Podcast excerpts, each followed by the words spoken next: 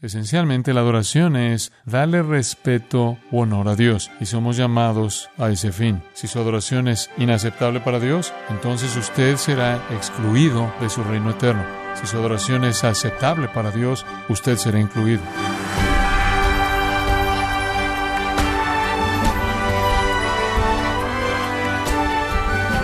Gracias por su sintonía en Gracia a vosotros con el pastor John MacArthur.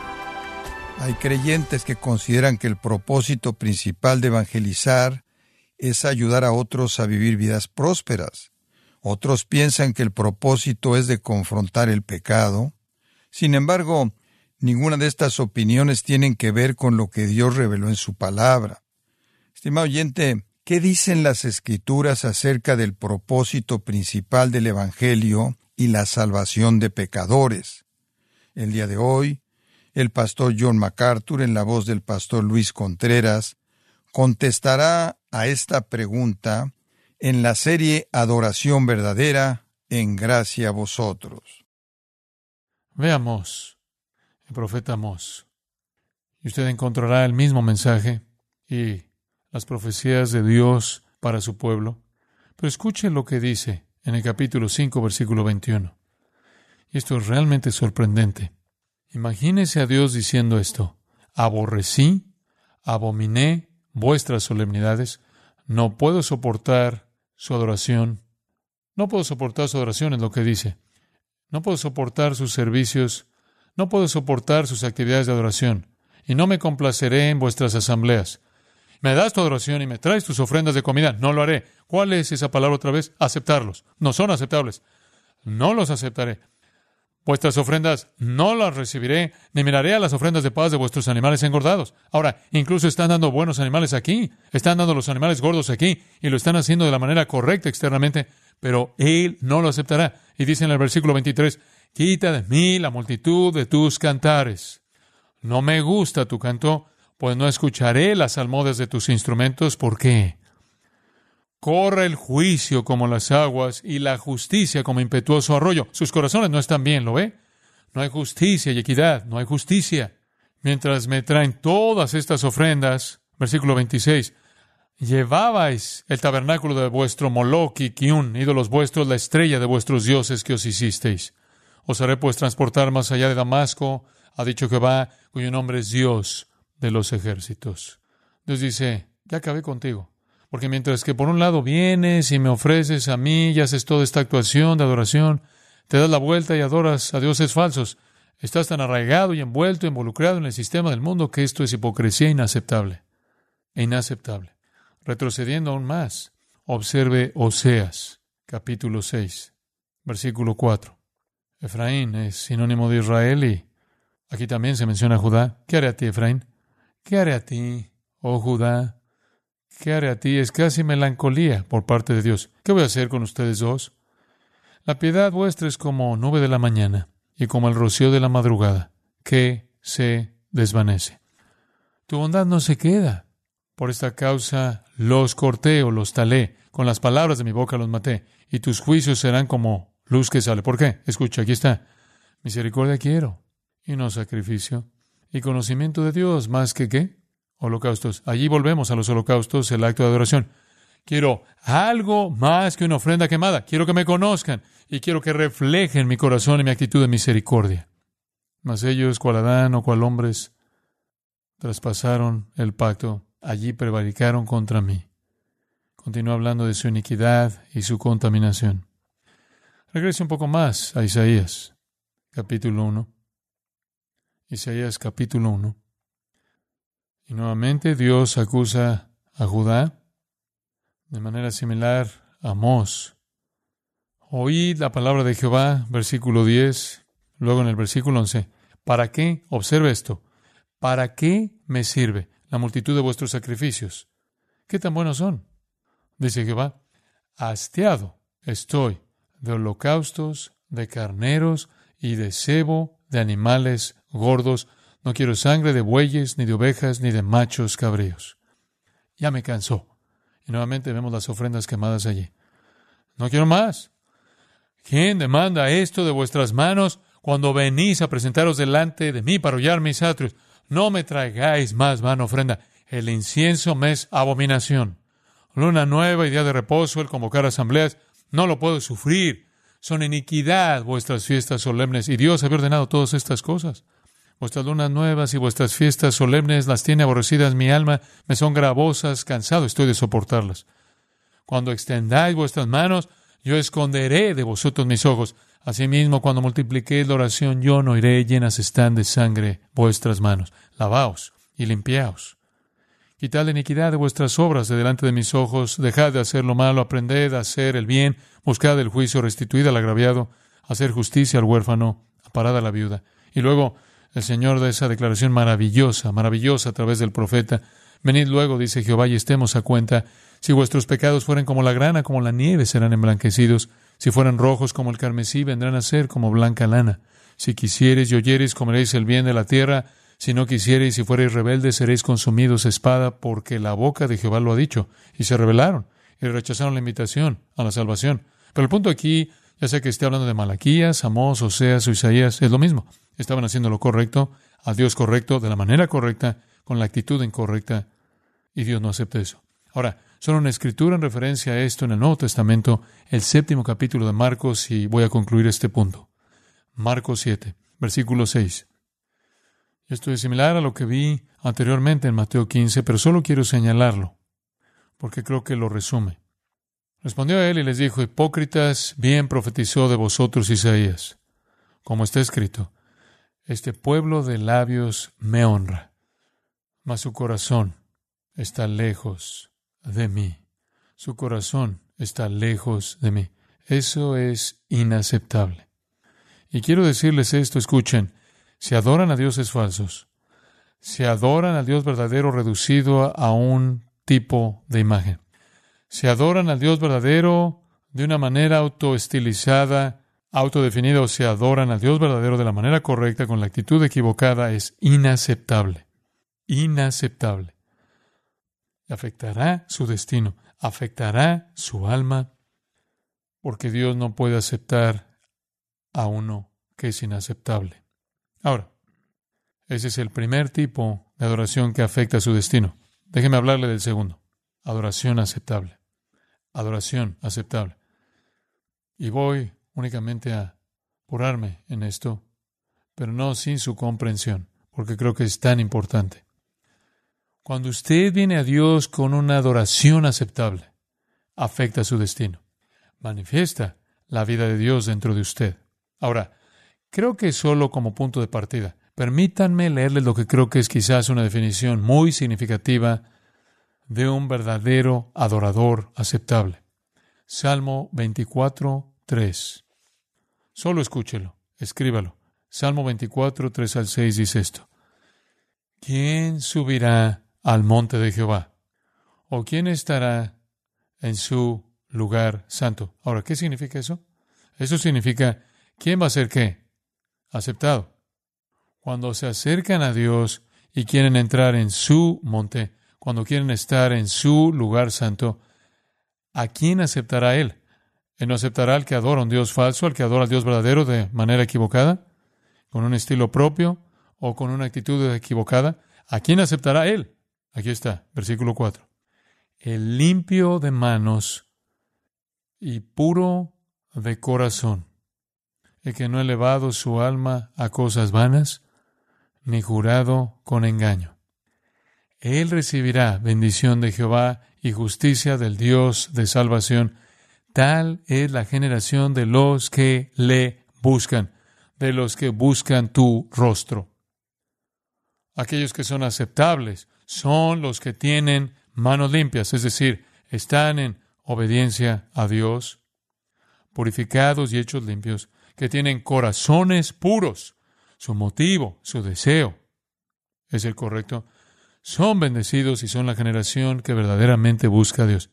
El hecho es que si usted viene a Dios en sus propios términos, términos hechos por el hombre, usted no está buscando a Dios, solo está buscando pacificar su propia imaginación. Ahora, sígame, aquí viene realmente el corazón y el alma de todo nuestro estudio, así que concéntrese y no se pierda nada. La adoración aceptable es realmente una clave para comprender todo el asunto de la salvación. Aférrese a este pensamiento. La meta de la salvación es producir adoradores aceptables. ¿Lo entendió? La meta de la salvación es producir adoradores aceptables. Entonces, si usted es verdaderamente salvo, usted es un adorador aceptable. Si usted es un adorador aceptable, verdaderamente ha venido a la presencia de Dios. Y así, conforme vemos la adoración de usted, conforme usted examina su adoración, puede entender si usted es salvo o no. Ahora, permítame mostrarle algunas escrituras para ayudarle a entender esto. Regresemos a nuestro texto Juan 4. Juan 4. Y tenga su Biblia a la mano porque le voy a mostrar varias. Juan 4, versículo 23. La hora viene y ahora es cuando los verdaderos adoradores, ahora amados, ese es un término para describir a un cristiano, un santo, un creyente verdadero. Bien podríamos ser llamados adoradores verdaderos como cristianos, bien podríamos llamarnos verdaderos adoradores como somos llamados creyentes o santos o hijos de Dios o cualquier otro término para describir nuestra identidad y nuestra unión con Cristo. Somos verdaderos adoradores que adoramos al Padre en espíritu y en verdad. Ahora, no siempre lo hacemos tan completamente como debiéramos, pero ve al final del versículo 23, porque también el Padre tales adoradores busca que le adoren. ¿Sabe usted por qué el Padre envió al Hijo al mundo? Muy claro, Jesús dijo, he venido a buscar y a salvar lo que se había perdido. ¿Con qué propósito? ¿Con qué propósito? ¿Por qué Dios envió a Cristo a buscar a los pecadores y salvarlos? Lo dice aquí mismo. Porque el Padre busca tales que hagan qué, que hagan qué, que le adoren. Esa es la razón por la que usted es redimido. ¿Entiende eso? Usted no fue redimido principalmente para mantenerse fuera del infierno. Si Dios hubiera querido mantenerlo usted fuera del infierno, no solo podría haberlo creado, sino que habría logrado lo mismo y no se lo habría perdido usted. No se habría perdido el cielo porque no lo habría sabido, no lo sabría. No. ¿Cómo puede ver la razón por la que usted es salvo? No es para hacerlo feliz, por más agradable que sea y por más feliz que pueda hacerlo. La razón por la que usted es salvo es para adorar a Dios. Usted fue redimido porque el Padre busca a algunos que lo adoren. Esa es la única razón por la que Dios creó al hombre. Y se dispuso a redimirlo porque Dios buscó a tales para adorar. Entonces, adorar a Dios es sinónimo de existencia cristiana, de ser creyente. En Hechos capítulo 18 podemos construir más este punto, versículo 7. Dice Pablo, por supuesto, de su viaje misionero, salió de Atenas, versículo 1, y fue a Corinto. Y el versículo 7 dice, saliendo de allí, se fue a la casa de uno llamado justo. Ahora, él salió de la sinagoga porque se enfrentó a tales críticas con los judíos y entró en la casa de un hombre llamado Titio Justo. Escuche, que era, ¿qué? Temeroso o que adoraba a Dios. ¿Qué significa eso? Esa es solo otra forma de decir que él era un creyente. Él era un creyente. Él era un creyente, adoraba a Dios. Eso es lo que es un creyente, uno que adora a Dios. Y si eso es lo que somos, entonces, ¿no ven cuán importante es que verdaderamente adoremos tan plenamente como debemos? Versículo 13. Los judíos atacan a Pablo y lo llevan al tribunal, a Galeón, y esta es su acusación. Este persuade a los hombres a honrar o adorar a Dios. ¿Sabe cuál era ¿Sabe cuál era el ministerio de Pablo? ¿Sabe lo que estaba haciendo en su ministerio? Estaba persuadiendo a los hombres para que hicieran qué? Adoraran a Dios. Eso es sinónimo de salvación. ¿Ve lo que estoy tratando de señalar? Esa era la visión de su ministerio. Como puede ver, la razón por la que estoy en el ministerio es para llevar a las personas al punto en que puedan adorar a Dios porque es correcto. No evangelizamos para que ustedes puedan ser protegidos del infierno. Eso es secundario. No evangelizamos primordialmente para que usted pueda ser, entre comillas, bendito evangelizamos para que ustedes puedan adorar a Dios, quien es digno, porque para usted vivir apartado de adorar a Dios es una afrenta a su naturaleza santa, y usted es un rebelde en el mundo de él. Pablo fue acusado de persuadir a los hombres a adorar a Dios, solo que pensaron que era contrario al sistema correcto. Pero qué interesante. Por cierto, ¿Se da cuenta de que cuando Jesús dio en Juan 4 ese discurso tremendo sobre cómo adorar, ¿Se da cuenta de a quién se lo dio? Él no le dio eso a un teólogo. Él no le dio eso a un fariseo erudito. Él no le dio eso a un Cornelio, que era un judío temeroso, adorador de Dios. Se lo dio a una prostituta. Así es. Predicó adoración a una prostituta que tenía un puñado de maridos y vivía con un hombre que no era su marido. Se lo dio a una mujer que era una prostituta a quien no podría importarle menos, ni siquiera era una con un corazón despierto, ni siquiera buscó a Dios. Ella ni siquiera estaba interesada. Ella ni siquiera muestra curiosidad. Él simplemente se acercó de manera simple, directa una ramera y le dijo cómo adorar a Dios. ¿Por qué? Porque ese es el corazón y el alma del evangelismo. Estamos llamando a los hombres a adorar, porque Dios es digno de adoración. Ahora, cuando usted entiende eso, entenderá cuán trágico es entonces para el cristiano que entiende que Él es llamado y redimido para adorar a Dios, que no adore a Dios tan completamente como se debe adorar a Dios.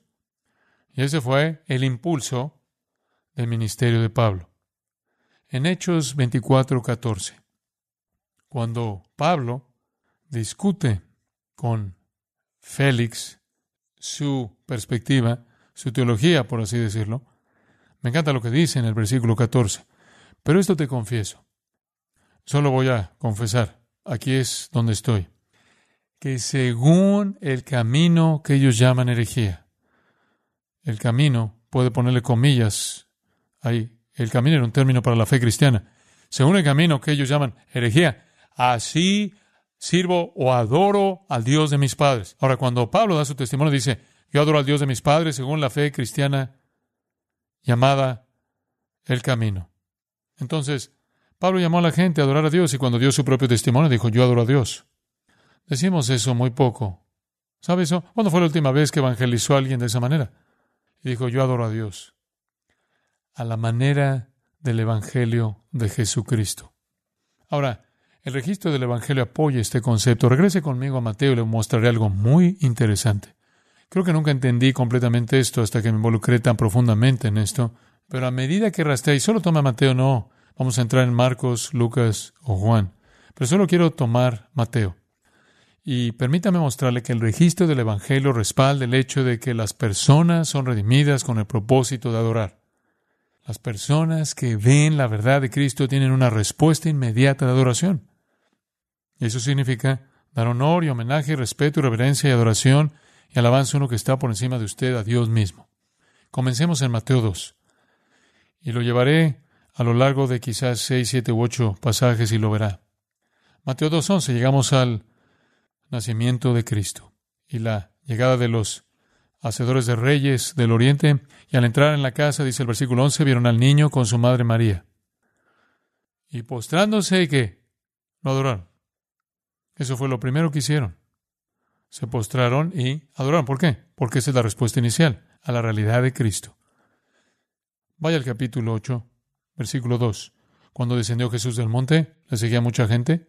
Y aquí vino un leproso. ¿Y qué hizo el leproso? ¿Qué hizo él? Lo adoró.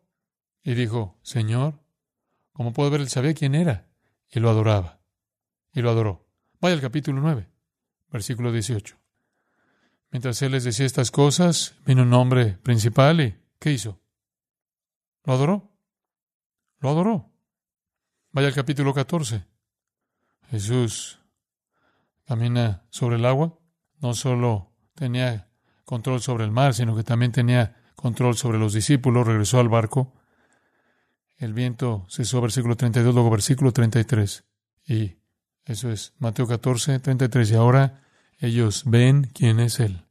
Entonces los que estaban en la barca vinieron y le adoraron, diciendo, verdaderamente es Hijo de Dios. Como ven, quien quiera que sea, cuando sea, donde sea que esté, la respuesta instantánea, espontánea e inmediata a Cristo es adorar. Capítulo 15, versículo 25. Una mujer de Canaán. Y dice en el versículo 25, entonces ella vino y se postró o adoró ante él diciendo, Señor, socórreme. Ella lo adoró. Misma actitud, misma respuesta. Bueno, Vaya hasta el final de Mateo, capítulo 28. Capítulo 28, versículo 9.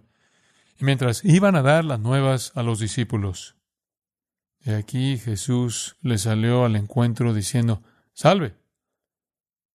Y ellas, acercándose, abrazaron sus pies y le adoraron.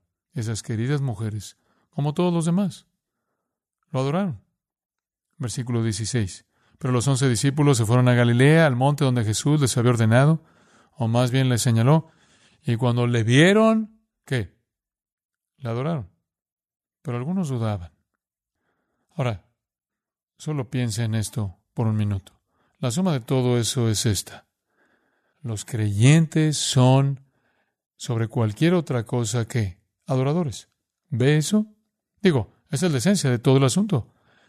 Esa es la esencia de lo que significa cuando dice que el Padre busca a los tales para que lo adoren. Hemos sido redimidos para adorar. Es tan importante. Realmente creo que eso es lo que Pablo está diciendo en Efesios 1. Bendito sea el Dios y Padre de nuestro Señor Jesucristo, que nos bendijo con toda bendición espiritual. Eso es, eso es un acto de adoración, esa es una bendición, ¿no? Bendito sea Dios, y eso es adoración. Bendito sea Dios. ¿Por qué, está, ¿Por qué estás diciendo eso? Porque nos escogió en él antes de la fundación del mundo para que fuésemos santos y sin mancha delante de Él. En amor nos ha predestinado para la adopción de hijos suyos por medio de Jesucristo, en quien tenemos redención por su sangre, y por eso decimos, bendito sea el Dios y Padre de nuestro Señor Jesucristo. Como puede ver, adoración es el resultado de la redención.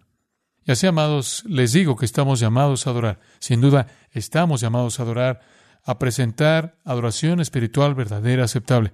Y esto se vuelve para nosotros, ahora, márquelo, una forma de vida, una manera de vivir. No es algo de vez en cuando, es algo de todo el tiempo. Voy a cerrar con una escritura más. Hebreos 12. Hombre del tiempo, pues Hebreos 12. Versículo 28 y 29. Ahora, Hemos sido salvados para adorar. ¿Tienes imagen? Ve a Hebreos 12:28. Así que, escucha esto. Recibiendo nosotros un reino inconmovible. Ahora deténgase justo ahí. Si usted es cristiano, usted ha recibido un reino que no se puede mover, ¿verdad? Digo, usted ha entrado en el reino eterno del Señor Jesucristo viviente. Tiene un reino que no se puede mover. Y cuando Dios venga en el futuro y sacuda la tierra, y Él la sacudirá, ¿no es así? Digo, Él la sacudirá también que las estrellas caerán del cielo y toda la tierra se volverá a agitar y se recreará en el cielo nuevo y la tierra nueva. Dios la va a sacudir, pero perteneceremos a un reino que no puede ser sacudido, no puede ser movido. Esto está hablando entonces de los creyentes. Ahora, si somos creyentes, ahora, sigue esto. Entonces, tengamos gratitud, mediante ella sirvamos a Dios agradándole o aceptablemente con temor y reverencia. Ahora, ¿puedo ayudarle a hacer una pequeña modificación en los términos utilizados en una versión? Y cambiaría la palabra servir por adorar. Porque la misma palabra griega traducida sirvamos en ese versículo,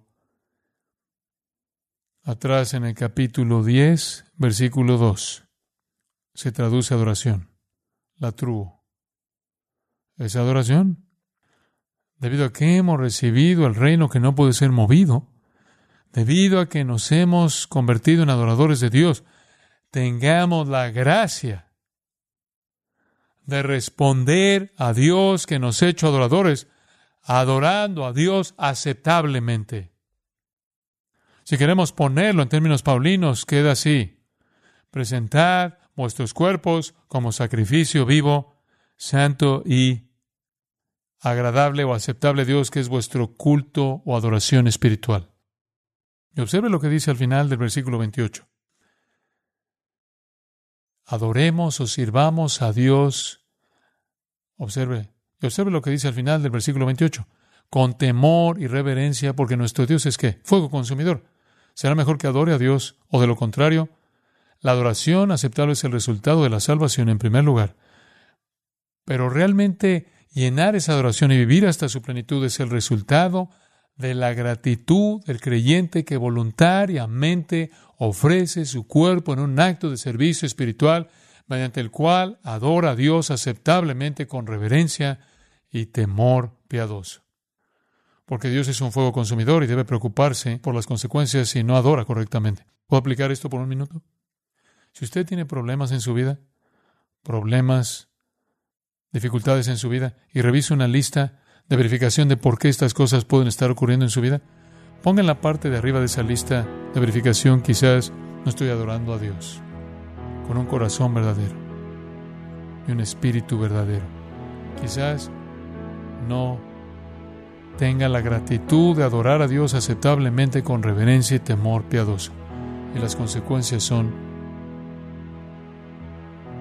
la disciplina de Él. Bueno, la próxima vez. No puedo esperar. Vamos a descubrir cómo esto toca toda área de la vida. Y luego vamos a entrar en la alabanza y adoración corporativa de la asamblea y ver cómo eso debe funcionar. Y para cuando terminemos, le pido a Dios que estemos adorando en maneras como nunca antes habíamos adorado.